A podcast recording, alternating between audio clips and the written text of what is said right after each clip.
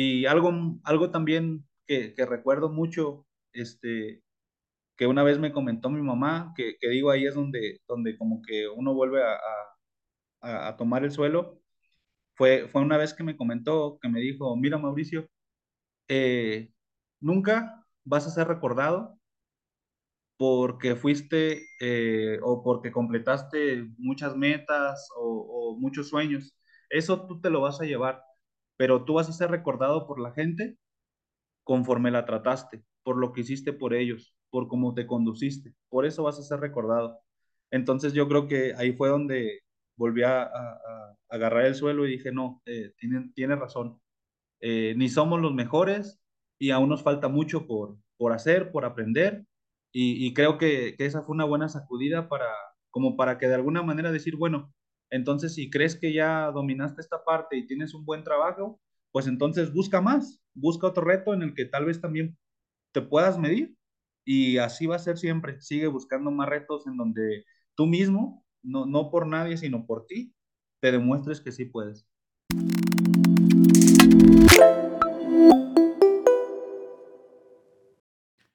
Bienvenidos a Agrotitanes. Este es un nuevo episodio, una nueva historia, una nueva manera de ver el mundo.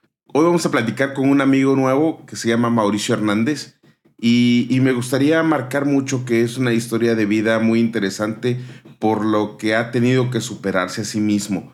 Eh, todas esas avenencias que ha tenido durante la vida, pues las convierte en una buena plataforma para poder hacer más preciso el ejercicio de la agricultura, específicamente en, en cultivos como berries, ¿no? Y pues vamos a platicar con un compañero del agro que es emprendedor totalmente y dedicado a, a, acrecentar, eficientar la comunicación en la agricultura, que es muy importante, es algo que estamos también dejando atrás, que es un temazo, la comunicación entre la producción, entre eh, la administración y eh, la fuerza laboral. Entonces, hay que, hay que reforzar esas, esas áreas porque son muy importantes en, en, nuestro día. Y bueno, ya no les quiero aplazar más la, la escucha del podcast, vamos a escuchar a Mauricio.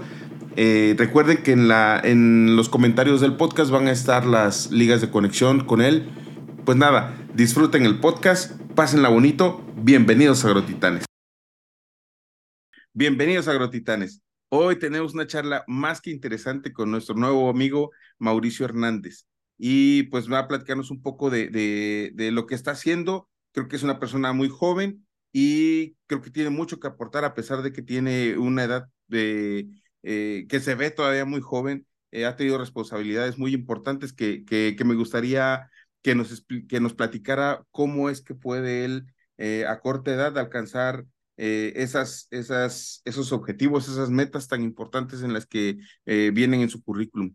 Eh, Mauricio, si nos hicieras el favor de presentarte, ¿quién es Mauricio Hernández?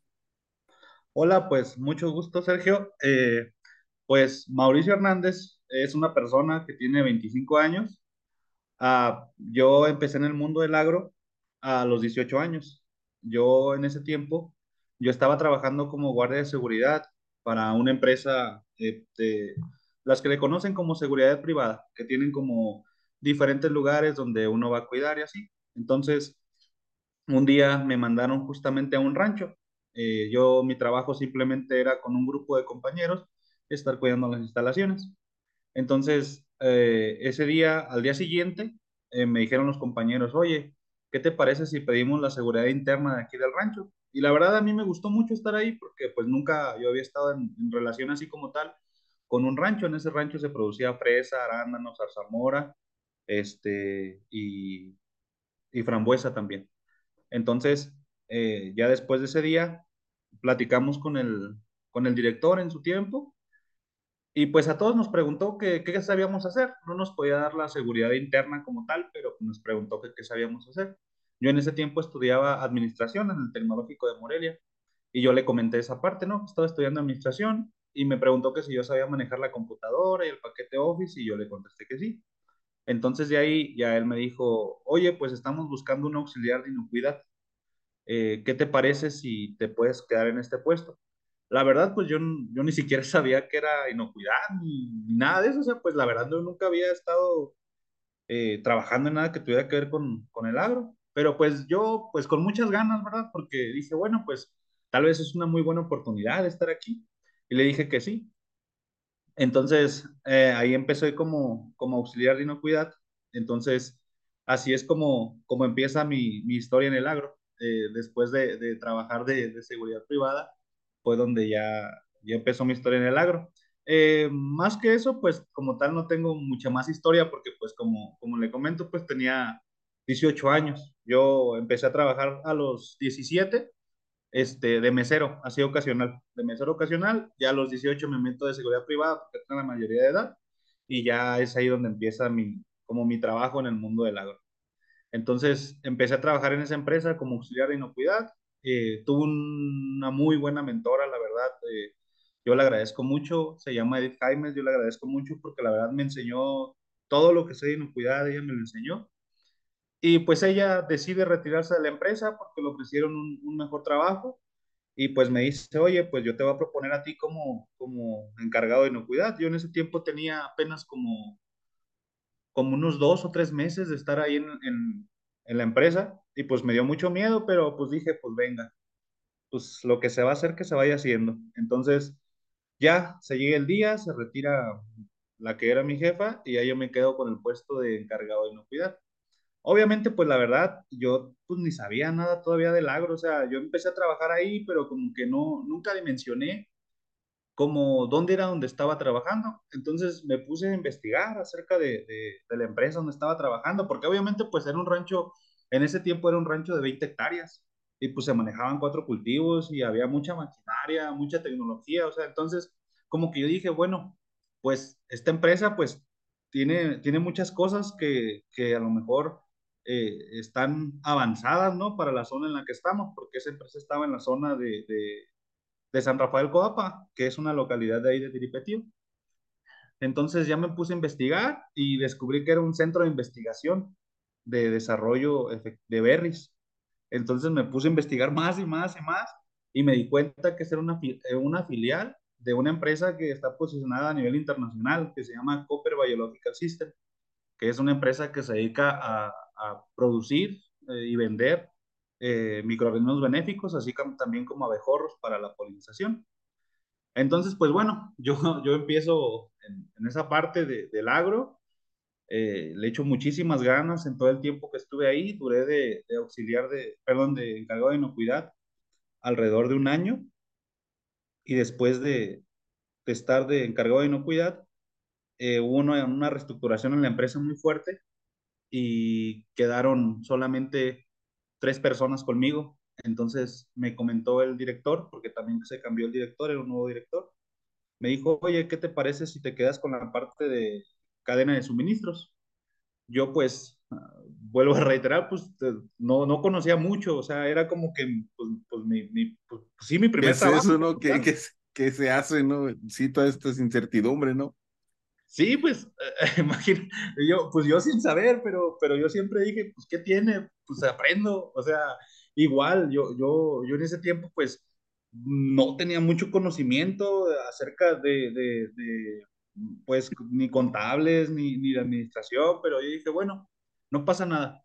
Entonces, me dan la oportunidad de estar en, en, en el puesto como coordinador de, cana de cadena de suministros, que en realidad es el puesto de compras, solamente que en esta empresa se le conocía como cadena de suministros porque abarcaba toda la parte que era como tal, las compras como tal, pero también el manejo de los almacenes y el manejo contable. El manejo contable me refiero a todo el tema de pagos y facturas. Como tal, yo no me metí al tema de, de contabilidad, de crear pólizas y ese tipo de cosas, no, pero sí de darle a la contadora toda la información para que ella pudiera hacer la contabilidad. Entonces, pues bueno, ya me meto de, de, de, encargado de, del departamento de cadena de suministros. Me, y me gustaría hacerte una pregunta, me gustaría hacerte una pregunta, Mauricio. Sí, claro que sí. Fíjate que hay algo que eh, eh, estoy escuchando dentro de tu charla, y es que, pues una, desde chico empezaste a trabajar, desde muy joven, ¿no? Y, y creo, que, creo que cuando las personas empiezan muy jóvenes también van perdiendo miedos a muy temprana edad y eso les permite brincar, o no más, no más bien brincar, sino sino tener una visión un poquito más completa de lo que quieren eh, para su crecimiento profesional.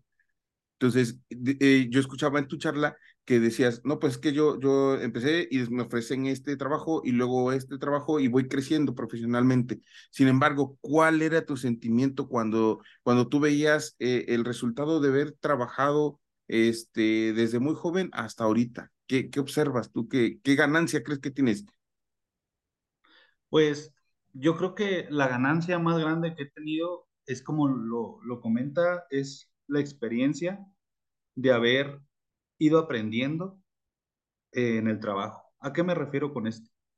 A que tal vez eh, la escuela eh, a uno lo forja, sí, sí, sí, con, sí, concuerdo con eso.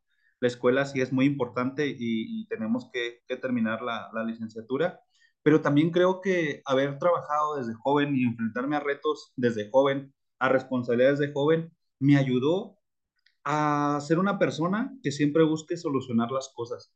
Porque si yo hubiera eh, tenido miedo de afrontar los retos, tal vez ahorita no, no digo que sea un experto ni mucho menos, pero, pero creo, que, creo que sí estoy preparado para mi edad. O sea, para mi edad creo que sí estoy preparado en ciertas áreas de las agrícolas que, que considero que esa es la experiencia o, o, o la situación que considero más importante de haber trabajado desde joven, que aprendí que si uno se propone una meta y trabajas día con día, la vas a lograr. Eso fue lo que aprendí, que tal vez a veces no se necesita, siempre tenemos eh, a veces en la mente decir, no, pues es que no tengo carrera, no, pues es que no sé hacer esto, no, pues es que yo nunca he hecho esto, no, pero de verdad si tienes ganas y te lo propones, de verdad que también se te abren las puertas. Claro, porque pues, eh, hace un rato también platicábamos este que de repente pues nos podía dar miedo, ¿no? El enfrentarnos a un nuevo, a un nuevo puesto, un nuevo reto y que, y que no pudiéramos llenar e, ese, ese, ese espacio, ¿no? Que no diéramos el ancho, pues, como decimos vulgarmente, ¿no? Y, y pues ese mismo miedo, pues lo agarras como acompañante, pues, pues ni modo, ya estás ahí, como dices, decías hace un rato, pues lo que tiene que ser será, ¿no? Entonces, este, pues felicidades por eso, te digo, insisto, eres muy joven, canijo, y, y felicidades por tu trabajo. Ah, este, entonces, pues bueno, eh, todo esto me llevó a, a seguir eh, preparándome. Eh, todo esto que, que, le platico mientras yo trabajaba ya como coordinador de compras, este, eh, yo me seguía preparando, yo, yo estaba estudiando eh, la carrera en Ingeniería en Desarrollo Industrial. Entonces, era también un tema, eh, obviamente, profesional, pero también personal, porque de alguna manera, si era esa situación también, que, que, también se la platico, cuando trataba con proveedores, con ingenieros, con, con mucha gente que está en el agro, de repente, pues sí, a uno lo veían tan joven y como que te preguntaban, ¿no? Eh, ¿Y usted qué, qué, estudió? O le decían a uno Inge, o sea, entonces, como que de alguna manera esa parte, yo decía, la tengo que lograr tengo que terminar una licenciatura, una ingeniería, como por el tema de que tal vez lo que le comento es, es muy cierto.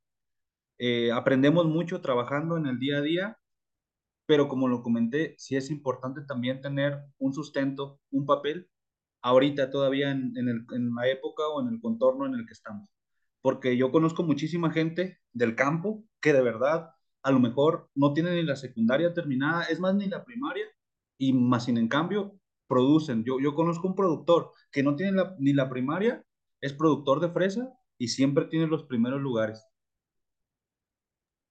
Fíjate que, que es una constante esa, ¿no? Que no, no se necesita, como dices, el, el papel a lo mejor, pero si, ah, ¿cómo, cómo decirlo de, de una mejor manera? Que, que, tiene que ver más con lo que hay ahí adentro y que te impulsa a hacer las cosas y hacer lo que te gusta para que pueda demostrarse esa, esa inteligencia que yo creo que todos tenemos, canijo. Lo único que, lo único que no, que, que a veces no, no, no, no encontramos es en dónde aplicar nuestra pasión, ¿no? Las ganas de, de, de, hacer lo que nos gusta, ¿no? Cuando lo encontramos, entonces ahí nos, nos sentimos peces en el agua, ¿no? Pero sí es importante el documento como tal, o sea, hay que hacerlo. ¿De ¿Dónde vamos a aprender la técnica si no es en la universidad, no? Así es. Entonces, yo después ya de ser coordinador de compras, me ofrecen el puesto de gerente administrativo en esa empresa. Entonces yo dije, va, este, pues prácticamente ya lo único que me hacía falta era controlar el tema de las nóminas eh, y el tema como tal un poquito más contable. Entonces, como ahí había una contadora, dije, va, porque en su momento ella me apoyó mucho en toda la parte contable. Entonces, me animé y se me otorgó el puesto de gerente administrativo en esta empresa. Eh, para todo esto, yo apenas tenía como 22 años, 22, 23 años, entonces para mí fue pues muy satisfactorio porque también obviamente recibía una muy buena remuneración económica en cuanto a mi sueldo, las prestaciones eran muy buenas. Entonces yo en ese momento estaba pues muy feliz, muy contento, eh, empecé a, a, a trabajar, también di buenos resultados, pero creo que también al ser jóvenes nos pasa una situación que siempre buscamos o queremos más o queremos aprender más. Entonces, yo como de alguna manera pensaba que ya tenía todo el tema administrativo como controlado o como, como que ya me lo sabía, eh, platicando con, con un amigo que tiene un, un rancho de, de, fresas de 8 hectáreas, eh, una vez platicando con él, eh, me dijo que estaban buscando un gerente, pero de producción. Entonces yo nunca, tampoco había estado en producción, pero dije, pues bueno, esta es la parte que me falta para estar completo.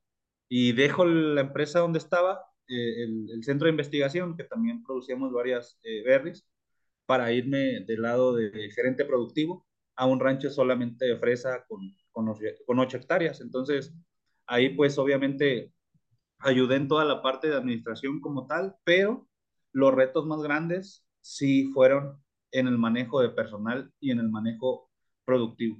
Creo que sí, esa es una parte muy importante eh, dentro de todas las agrícolas, porque la parte administrativa eh, siempre la vemos eh, que está en lo correcto, que va bien. ¿A qué me refiero con esto?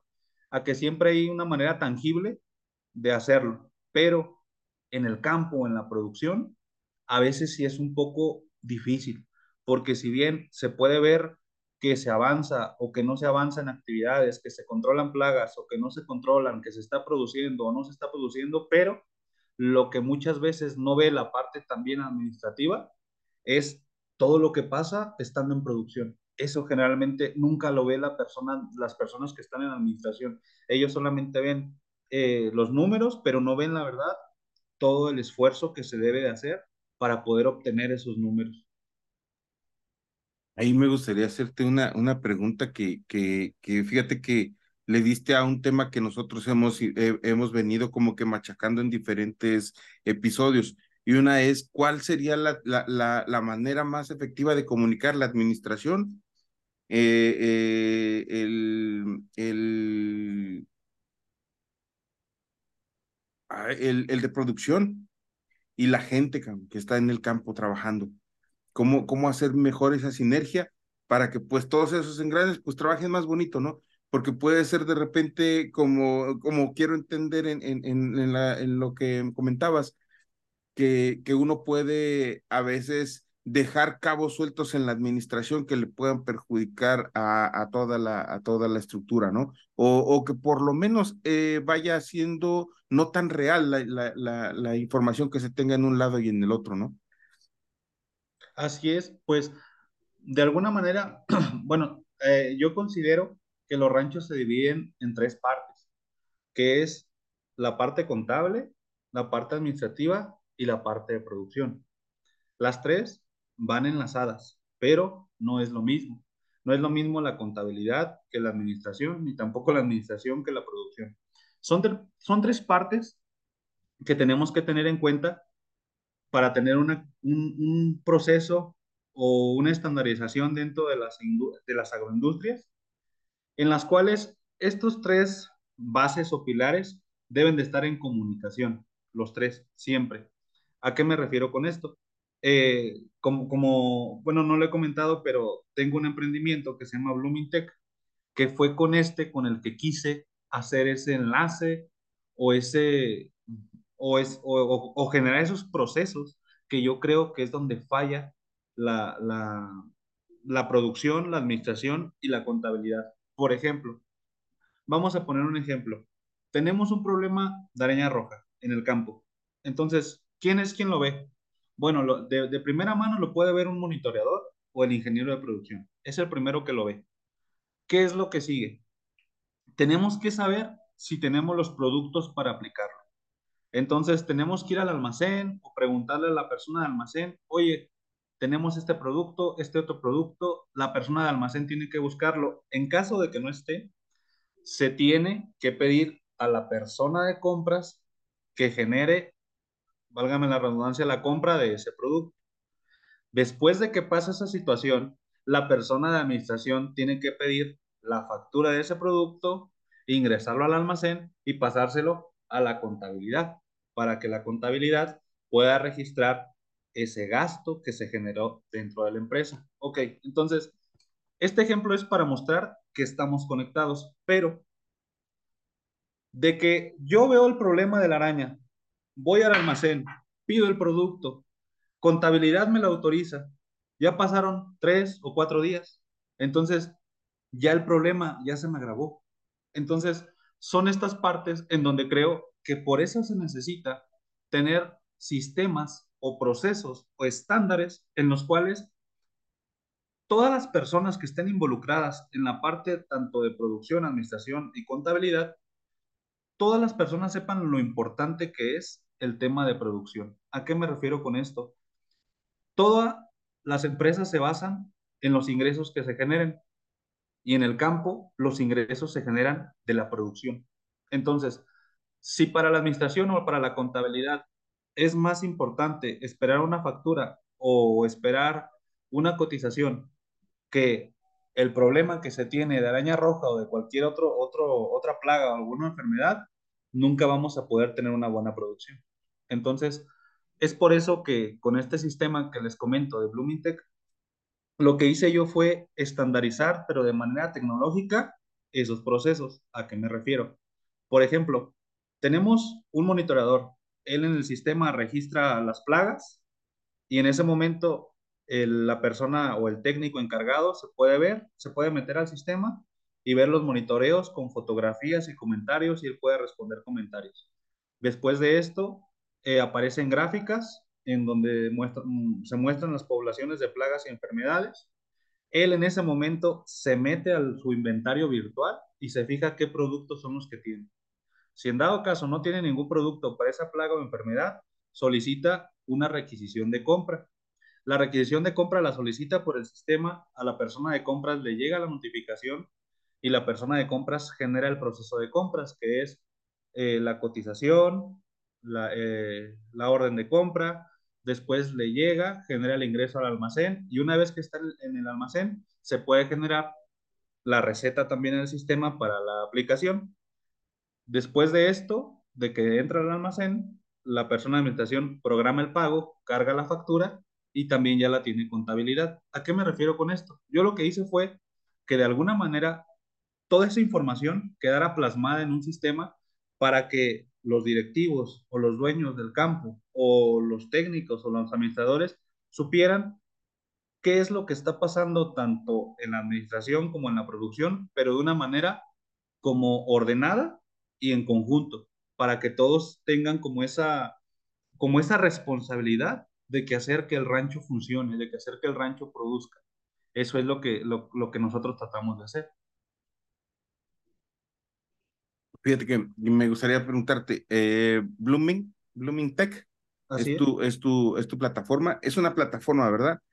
este, Ok, eh, y quiero pensar que antes tú más o menos contabilizas tres, cuatro días en lo que se detectaba, en lo que hacía, se hacía la severidad y todo el proceso, y Blooming viene y resume esos tres, eh, tres de los procesos, los resume en uno solo, ¿no? Al momento de que el monitoreador sube y el, y el, y el de campo empieza ya a generar la, la, la, la orden para hacer la aplicación.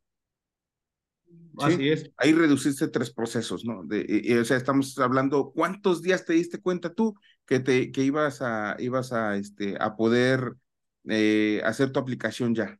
para el tema de araña roja. Sí, así es. De hecho, a la parte que nosotros quisimos hacer es, hay un dicho que, está muy bien dicho, que es lo que no se puede, con, lo que no se puede contabilizar o lo que no se puede eh, tener un histórico, no se puede medir.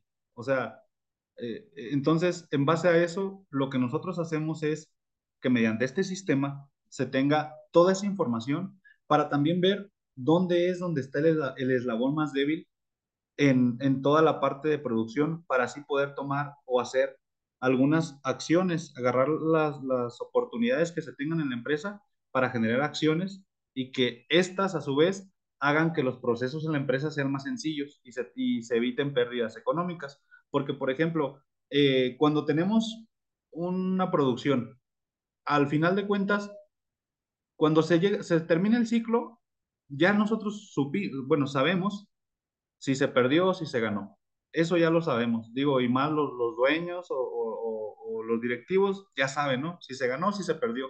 Pero yo considero que antes de terminar la temporada o el ciclo, sí se pueden realizar ciertos ajustes que eviten las pérdidas económicas.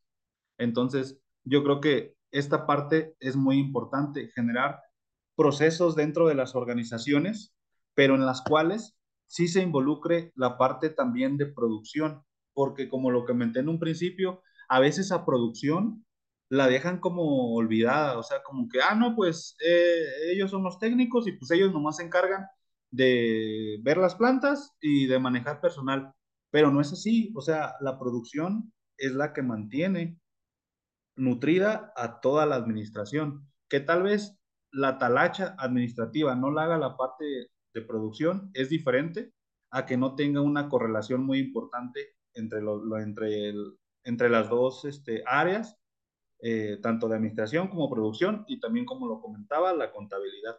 Entonces, yo creo que si tratamos de estandarizar procesos dentro de las agroindustrias, podemos obtener mejores resultados, porque también es algo que pasa mucho. Los ranchos como tal, así se le conoce, ¿no? Ah, no, pues yo tengo un rancho de fresa, ¿no? Yo tengo un rancho de zarzamora. Pero también tenemos que entender que en el ambiente en el que vivimos ahorita, ya no son ranchos, sino se necesitan eh, convertir en agroindustrias. Y una agroindustria, a diferencia de un rancho o, o no sé cómo llamarlo, pero a diferencia de las técnicas coloquiales de producción, es que una agroindustria justamente hace eso, crea procesos para así aminorar las pérdidas económicas dentro de una empresa. Entonces, creo yo que por ahí va eh, la tecnificación que necesitamos. Necesitamos acercarnos un poquito más a la tecnología y, poder, y saber utilizarla para así también acortar mucho, mucha talacha que se hace en, en, en, en, todas las partes o en todas las empresas, pero de alguna manera ir como acortando esos procesos mediante herramientas tecnológicas. Es lo que yo creo que necesita la agroindustria en este momento. Fíjate que eh, este, antes de continuar, me gustaría presentarte. Por ahí anda, anda este Didier aquí con nosotros. Bienvenido, Didier. Te presento a Mauricio Hernández. Este, andamos platicando y, hasta apenas ahorita hubo un chance de, presentarlos. Gracias, carnal. Este, nombre, pues yo bien entretenido con lo que nos está comentando el buen este, Mauricio. La verdad es que eh, le diste al clavo en lo que nos estás comentando en muchos eh, dolores que a final de cuentas se están dando en, en, la agroindustria, ¿no?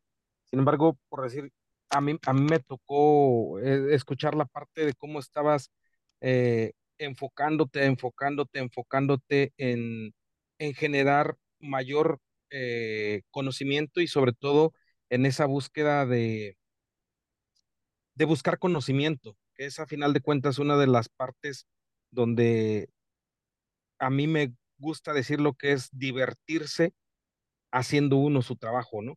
Y, y la verdad es que a mí me, me llamó la atención porque quería preguntarte dos cosas en, en esto que, que, quiero eh, como contextualizar. Una, eh, ¿quién te dio esa oportunidad de ser tan inquieto eh, en, en, la búsqueda del conocimiento y sobre todo en, esa, en ese compromiso que lleva una gerencia? Y, el otra, y la otra parte es cómo no te perdiste en la parte eh, social y si te perdiste, que nos digas cómo lo enmendaste, ¿no? porque a final de cuentas, el tener un poco más de centavitos en la, en la, en la bolsa, el tener un puesto, el tener una responsabilidad, muchas veces va cargado de un estigma social que repercute a tener ciertas cargas y el quitárselas a veces no es tan fácil. Ah, no, no, pues mu- mucho gusto, Didier, y te agradezco mucho. Este, pues ah, respecto a la, a la, a la primera pregunta, eh, creo que yo desde, desde muy joven, ah, estoy hablando desde que era niño, bien lo recuerdo, desde que estaba en la primaria, en la secundaria, eh, yo siempre he tenido el objetivo eh, de ser empresario. No sé de dónde surgió esa situación. Eh, bueno, si bien mi mamá como tal siempre buscó que siempre fuéramos sobresalientes en lo que hacíamos, me refiero a que siempre nos decía que teníamos que ser los mejores en lo que hacíamos, siempre nos motivaba a esa parte. Tal vez ahorita se le pueda considerar como la parte estricta, ¿no? De, los papás, de que a lo mejor cuando yo llegaba eh, de la escuela con, un 8, con un 9, pues yo me emocionaba, ¿no? Y decía, mira mamá, saqué un 8, un 9, y ella me contestaba, no, pues tuviste que haber sacado un 10, o cuando ganaba algún concurso en la escuela, ganando en segundo lugar, en tercer lugar, siempre me decía, tuviste que haber sacado el primero, entonces tal vez de ahí viene esa, mm, esas ganas de, salir adelante, esas ganas de, tal vez uh, demostrarle a, mi familia, sobre todo a mi mamá, que pues eh, lo, puedo cumplir, ¿no? Que, que, tal vez eh, nunca voy a ser el mejor porque siempre, siempre va a haber personas eh, que, que, tal vez estén más preparados que nosotros, pero eso es lo que busco, tal vez no ser el mejor, pero sí estar en esa búsqueda de ser el mejor, tanto por, por mi familia, por mi mamá, así como también por mí, porque creo que de ahí viene eso de ahí desde chiquito se me inculcó que, que tenía que buscar siempre mejorar, siempre cumplir mis metas y como lo comenté, mi meta desde un principio fue ser un empresario. Ese, esa siempre ha sido mi meta, eh, ser un empresario, darle trabajo a mucha gente y ahorita en este momento es, es que yo sea una persona reconocida en el mundo del agro. Creo que, creo que por ahí fue donde me dieron esas ganas de salir adelante. Y respecto a, a, lo que me comenta acerca de, de del estatus social o, o, de estas situaciones por tener una responsabilidad, por tener un, un, poquito más de dinero en la bolsa, pues de repente sí, sí, sí creo que llega un punto en el que, pues, imagínense, tenía yo 20, 22, 23 años, eh, tenía una gerencia, tenía un, un, buen sueldo, pues de algún, ah, también eh, digo, otra prestación que tenía, pues me daban vehículo, me daban gasolina, teléfono, entonces de alguna manera, pues sí, llegó un punto donde, donde, donde sí, pues a veces uno va como perdiendo el piso, ¿no? Como que crees que, que ya la hiciste, que ya la lograste, que, que, que ya no necesitas nada más, pero también ahí creo que un, un, pilar importante también fue mi familia, ya que de alguna manera eh, me hicieron ver que no todo en la vida es un estatus social, no todo en la vida es, es, es, tener un buen trabajo, sino también dejar algunas buenas enseñanzas en las, con las personas que estamos conviviendo, con las personas que están a nuestro alrededor. Y algo, algo también que recuerdo mucho, este, que una vez me comentó mi mamá, que, que digo ahí es donde, donde como que uno vuelve a, a, tomar el suelo, fue, fue una vez que me comentó, que me dijo, mira Mauricio, eh, nunca vas a ser recordado porque fuiste eh, o porque completaste muchas metas o, o muchos sueños. Eso tú te lo vas a llevar, pero tú vas a ser recordado por la gente conforme la trataste, por lo que hiciste por ellos, por cómo te conduciste. Por eso vas a ser recordado. Entonces yo creo que ahí fue donde volví a, agarrar el suelo y dije, no, eh, tiene, tiene razón. Eh, ni somos los mejores y aún nos falta mucho por, por hacer, por aprender. Y, y creo que, que, esa fue una buena sacudida para, como para que de alguna manera decir, bueno, entonces si crees que ya dominaste esta parte y tienes un buen trabajo, pues entonces busca más, busca otro reto en el que tal vez también te puedas medir y así va a ser siempre. Sigue buscando más retos en donde tú mismo, no, no por nadie, sino por ti, te demuestres que sí puedes.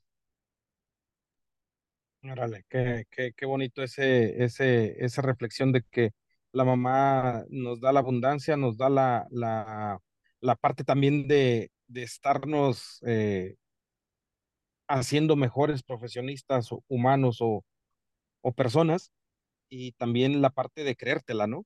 Porque muchas veces, y, y me imagino que te debe de estar pasando, si no es así, te felicito, es de que eh, al momento de emprender, mucha carga social también viene ahí, oculta, ¿no? Eh, eh, lo, lo, lo has mencionado dos, tres veces en el tema del reconocimiento, que nos vean, que en esto. Y, y esa parte e- es la búsqueda de, de tener un espacio, un lugar,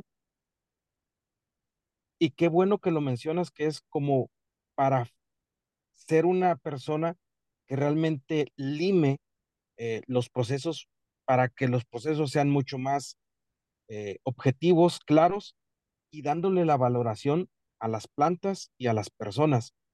Y esa parte es donde me gustaría como que preguntarte cuál es la parte filosófica donde lo entendiste, porque con las gerencias viste números, con las gerencias viste procesos algunos, al momento de ser eh, jefe de rancho o, o gerente de producción, tuviste que entender todos esos universos que están inmersos en una unidad productiva o una agroindustria.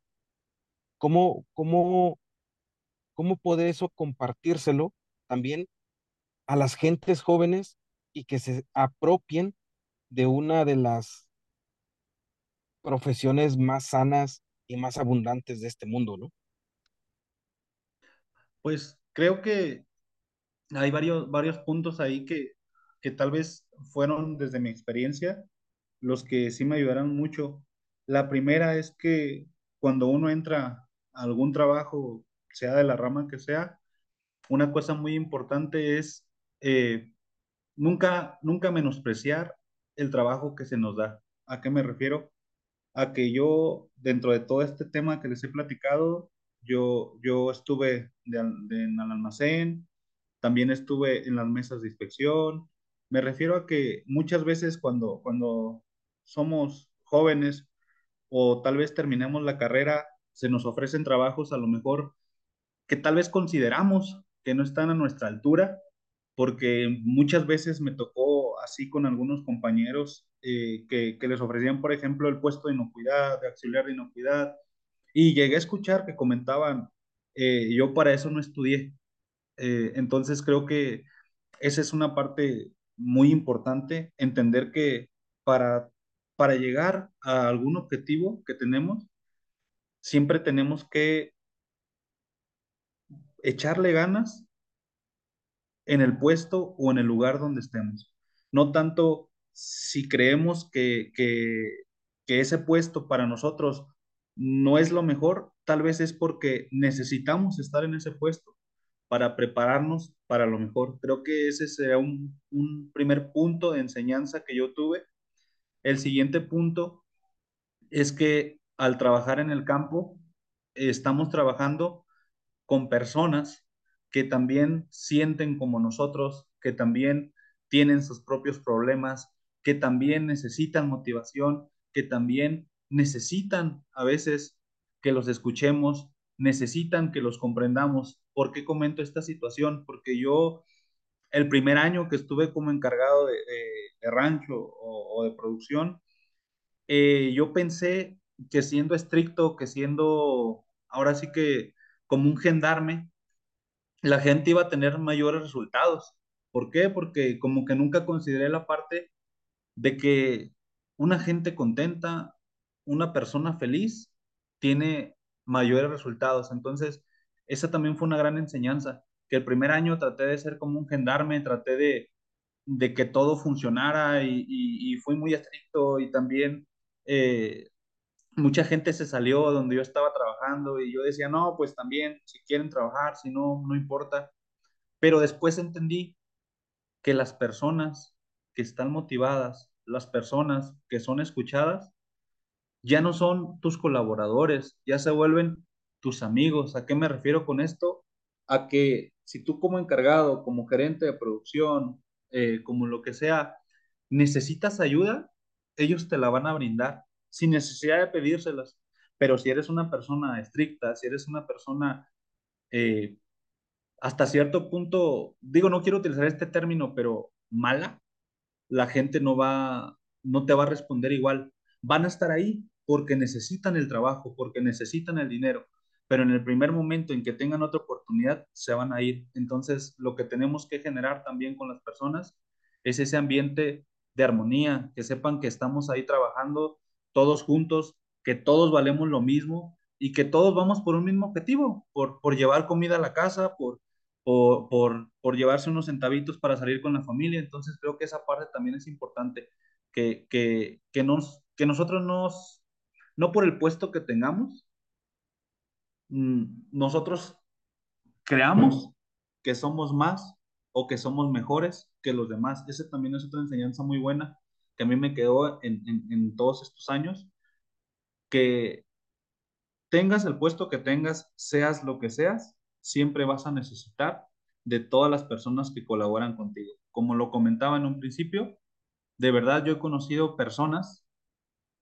que de verdad llegaron hasta segundo, tercero de primaria y de verdad nos dan una cátedra a, muchas personas, a ingenieros, a, a, lo que sea, nos dan una cátedra de cómo producir ciertos alimentos. Esa es la verdad. Muchas veces me ha tocado que, que digan, es que pues estudiar una ingeniería, estudiar todo eso es la base para poder crecer, pero la gente que no tuvo oportunidad de eso, se tuvo que fletar la ingeniería de forma autodidacta y de forma, este, corriendo, ni siquiera al, al, como nosotros, ¿no? Que tuvimos que tener cinco años de aprendizaje para poder salir, después tener experiencia y formarlo ellos lo tuvieron que hacer así y la verdad es que es un gran reconocimiento a ellos que a final de cuentas producen alimentos, nos dan eh, gratitud con, con, con, las bendiciones que nos llegan a la casa, con, con, con los alimentos que llegan y qué bueno que, lo reconoces de esa forma. Me gustaría también eh, abonar en esta parte, mi estimado, eh, de comentarte y preguntarte a ti, si el día de hoy, aunque cronológicamente eres muy joven, pero profesionalmente has avanzado a ritmos que, que, que son sorprendentes, al, al, grado que ya llevas a el, el primer emprendimiento y que espero sea un, algo que te llene de gozo, de amor y de mucha paz. Me gustaría preguntarte con qué frase empezaría si, si hoy empezaran tu, tu biografía. Creo que la, la, frase con la que yo empezaría mi, mi biografía sería que para triunfar en la vida hay que tener una mente muy realista, pero aún más un corazón muy valiente.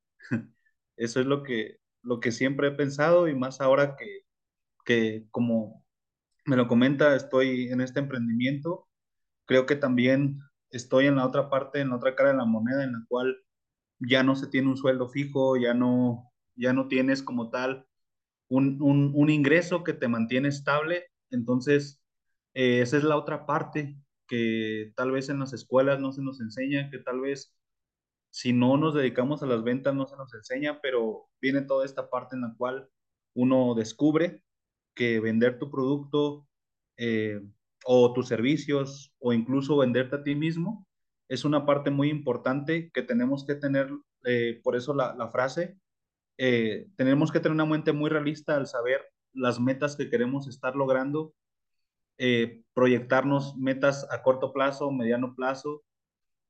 ¿Por qué? Porque tampoco no podemos eh, nosotros imaginarnos que vamos a cumplir eh, grandes metas en los primeros dos o tres meses de algún trabajo, de algún emprendimiento, pero sí un corazón muy valiente porque dentro de este emprendimiento o dentro de esta etapa de ventas en la que estoy, surge mucho el rechazo, surge mucho eh, los conflictos internos de uno mismo de decir, híjole, voy bien por aquí, no voy bien, ya me cansé, mm, no veo esperanza, no veo futuro, ya me estoy quedando sin dinero. Son cosas que, que, que digo, se, se, se, se, sienten, se ven, pero como lo comento, por eso es importante tener un corazón muy valiente y, y, y como vulgarmente se dice, ¿no?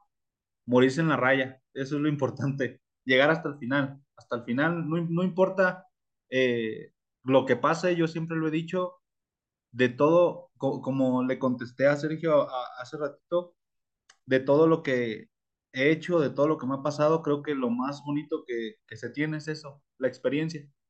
La experiencia es algo que, es, que no te la pueden decir, sino tú la tienes que adquirir.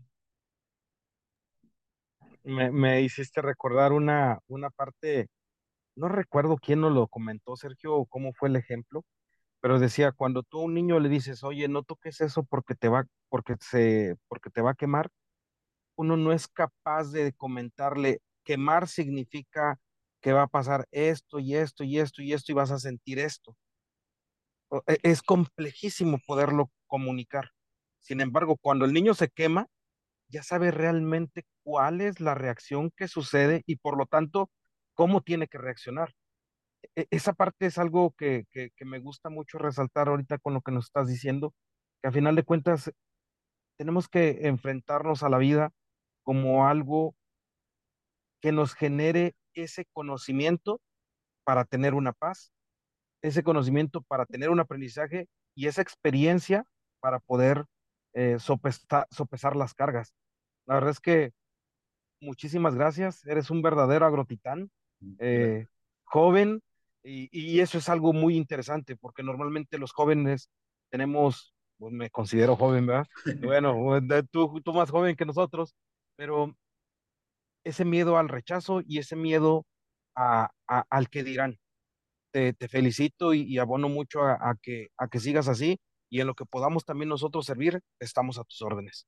No, muchísimas gracias. E igualmente aquí estamos también a sus órdenes. Coincidentemente, eh, Mauricio Uro, tu tocayo, fue quien dijo la frase de, la analogía de, de, de, de, estos niños que no experimentan. A veces hay que experimentar esas, esas, esas situaciones, ¿no? Y, y él decía, 18 meses, güey, esos son los importantes. Después de eso vas a ver, cambia todo. Pero, venga, ánimo y felicitarte, felicitarte por esa, por esa fuerza de voluntad, por ese compromiso que tienes. Eh, yo al inicio, antes de la charla, te platicaba que, que hay una particularidad de, de, en Michoacán y que son gente muy trabajadora. Saludos a todos los, los, los compañeros este, agricultores allá en Michoacán. Este, un abrazo también, un saludo a todos ellos por, por, por lo fuerte que han hecho el campo también por su, por su lado, ¿no? Y felicidades, felicidades Mauricio por, por tu trabajo. Eh, qué bueno tenerte aquí entre los agrotitanes. Y de todos modos va a estar la, en, en, los comentarios del podcast, van a estar las ligas de conexión que puedan ustedes este, eh, ver que es Blooming Tech. Lo pueden consultar ahí en el sitio web y, observen de qué se trata el proyecto.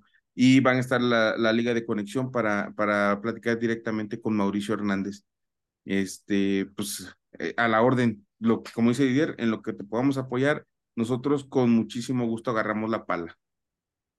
No, pues muchísimas gracias. Eh, eh, igualmente les agradezco mucho por, pues, por permitirme este espacio. La verdad que yo soy un ferviente fan. De verdad me, me encantan mucho sus podcasts, me encanta mucho lo que hacen. Este, de verdad creo que, que personas como ustedes son, son, como les comentaba hace ratito, son personas que sí tocan a los corazones de todos nosotros y creo que eso es importante porque pocas personas tienen la disponibilidad que ustedes tienen de apoyar digo, yo les mandé un mensajito por ahí por el, por el Instagram, luego, luego me contestaron y, y pues aquí están, ¿no? Entonces creo que este tipo de personas son las que necesitaba el, agro, los emprendedores eh, y todo el entorno que tenga que ver con la agroindustria, gente que esté dispuesta a apoyar, a cooperar, a sumar, porque también se da la parte en que a veces el agro también se convierte en ese tema de no voy a dejar que sobresalga alguien, porque entonces ya no voy a ser yo el número uno y creo que ustedes no se permiten esa parte, creo que ustedes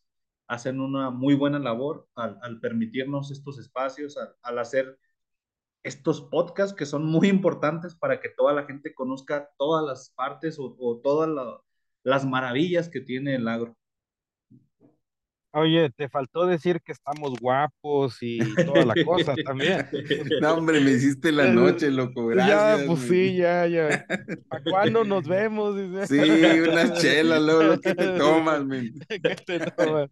No, pues muchísimas gracias. gracias, bendiciones. La verdad es que precisamente ahorita estoy en un foro de emprendimiento. Este, yo pensé que iba a salir a las seis de la tarde y resulta ser, Sergio, que va a, va a salir como hasta las ocho de la noche. Y, la verdad es que me sorprende porque les platico un poco, viene el Arturo Elías Ayub, está el Oso Traba, está Marco Antonio Regil, están, y, y lo primero que llegaron estos amigos diciendo es, gracias por estar acá, porque están comprometidos con aprender. Y esa frase te la quiero decir a ti, gracias por compartirnos, porque sabemos que muchas gentes van a aprender de ti y, y, y de eso se trata el podcast, de poder eh, compartir experiencias para que la gente tenga ese corazón valiente, tenga esos procesos y sobre todo no tenga ese miedo al rechazo.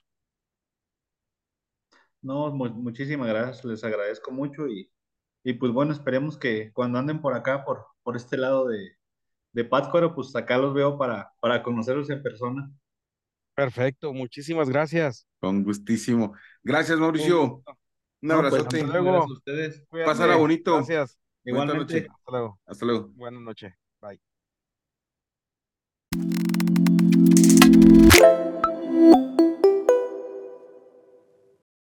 Me da mucho gusto que te hayas quedado hasta el final del episodio. Eh, ojalá yo lo hayas disfrutado tanto como nosotros la plática con, con el buen Mauricio.